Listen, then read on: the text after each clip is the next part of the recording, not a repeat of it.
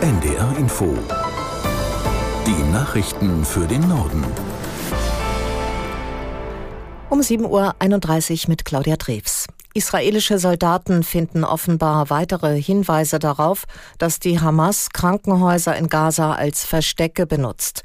Nach Angaben eines Armeesprechers wurden in einer Kinderklinik im Norden des Gazastreifens Waffen gefunden. Außerdem gebe es Anzeichen, dass die Hamas im Keller des Krankenhauses Geiseln festgehalten hat. Aus Tel Aviv Jan Christoph Kitzler. Rund um mehrere Krankenhäuser im Norden des Gazastreifens sind die Kämpfe besonders heftig.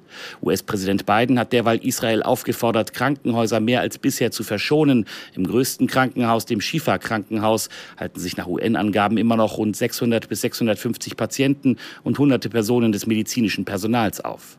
Die Versorgung der Zivilbevölkerung im Gazastreifen reicht weiterhin nicht aus. Rund 1,6 Millionen Menschen sind zu Binnenvertriebenen geworden, berichten die Vereinten Nationen. Auch im von Israel besetzten Westjordanland hat es wieder Gewalt gegeben. Bei Zusammenstößen mit der israelischen Armee sind nach Angaben des Krankenhauses der Stadt Tulkarem mindestens fünf Palästinenser getötet worden. Die Besatzungskräfte bestätigten einen Einsatz in der Nähe, ohne Details zu nennen. Das Militär führt im Westjordanland seit Kriegsbeginn immer wieder Operationen durch, die es als Antiterroreinsätze bezeichnet. Es kommt aber auch gehäuft zu gewaltsamen Übergriffen von radikalen Siedlern auf Palästinenserinnen und Palästinenser. In Brüssel treffen sich heute die Verteidigungsminister der 27 EU-Staaten. Dabei wird es vor allem um die weitere Unterstützung der Ukraine gehen. Aus der NDR Nachrichtenredaktion Amir Brecht.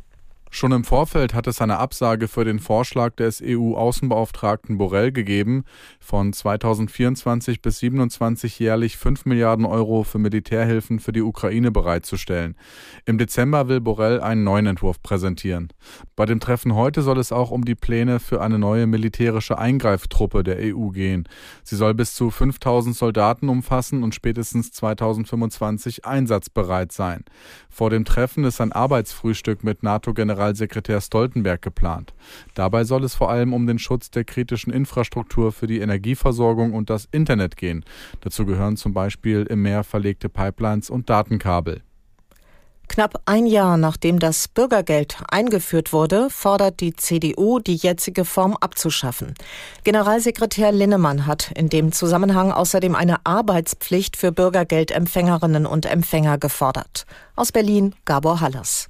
Linnemann sagte der Süddeutschen Zeitung, spätestens nach einem halben Jahr solle jeder einen Job annehmen oder sich gemeinnützig betätigen. Wer nicht arbeiten wolle, müsse das nicht tun. Er könne aber auch nicht erwarten, dass die Allgemeinheit für den Lebensunterhalt aufkomme. Der Sozialstaat müsse für die wirklich Bedürftigen da sein, die nicht arbeiten könnten. Das Institut der deutschen Wirtschaft reagierte skeptisch auf den Vorschlag. Direktor Hüter sagte der Bild-Zeitung, eine Jobpflicht sei in der Theorie richtig, Allerdings werde es zahlreiche Probleme geben. Unter anderem könnten reguläre Jobs durch gemeinnützige Arbeit verdrängt werden. Der Bundesarbeitsminister warnte am Abend in der ARD davor, wegen des Bürgergeldes den Job aufzugeben. Hubertus Heil sagte, wer so bescheuert sei, bekomme erstmal kein Bürgergeld.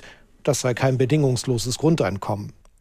Fast jedes vierte Unternehmen, das in der Corona-Krise staatliche Hilfen bekommen hat, muss einen Teil davon zurückzahlen. Das geht aus einer vorläufigen Bilanz des Bundeswirtschaftsministeriums hervor. Das betrifft die Firmen, bei denen der Umsatz nicht so gering war wie erwartet. Für die Rückzahlung haben sie mehrere Monate Zeit. Rund 40 Prozent der Betriebe bekommen dem Bericht zufolge aber auch Nachzahlungen vom Bund. Richterinnen und Richter an Zivilgerichten können möglicherweise bald bestimmte Verhandlungen aus dem Homeoffice führen und auch Urteile per Video sprechen. Das geht aus einem Gesetzentwurf der Bundesregierung hervor, über den noch in dieser Woche abgestimmt werden könnte. Bisher war eigentlich geplant, dass Vorsitzende die Videoverhandlungen auch dann vom Gericht aus leiten müssen, wenn alle anderen Verfahrensbeteiligten per Bild- und Tonübertragung an der mündlichen Verhandlung teilnehmen. Die Änderung soll Kosten reduzieren und könnte laut Expertinnen und Experten Verfahren schneller machen. Wenige Tage vor der geplanten Verabschiedung der Klimaschutzgesetznovelle fordern 50 Umwelt- und Sozialverbände, das Gesetz nicht zu schwächen. Das Schreiben solle heute an die Fraktionen von SPD, CDU, CSU, Grünen, SPD und Linken verschickt werden. Caroline Wöhlert aus der NDR Nachrichtenredaktion fasst zusammen, was sie genau fordern. Die 50 Verbände fordern die Bundesregierung und den Bundestag dazu auf, die deutschen Klimaziele einzuhalten. Sie wollen, dass die Ampelkoalition ihre Reformpläne für das Gesetz stoppt. In Zukunft sollen nämlich zwar insgesamt weniger klimaschädliche Treibhausgase ausgestoßen werden, aber dabei soll weniger darauf geachtet werden, in welchen Bereichen das passiert. Also ob im Verkehr, in der Landwirtschaft oder der Industrie. Und die Kritiker sagen, das ist ein völlig falsches Signal, weil es keine eindeutigen Verantwortlichkeiten mehr gibt. Die Stadt Hannover hat in mehr als 140 Betrieben extrem scharfe Tortilla-Chips beschlagnahmen lassen wegen akuter Gesundheitsgefahr.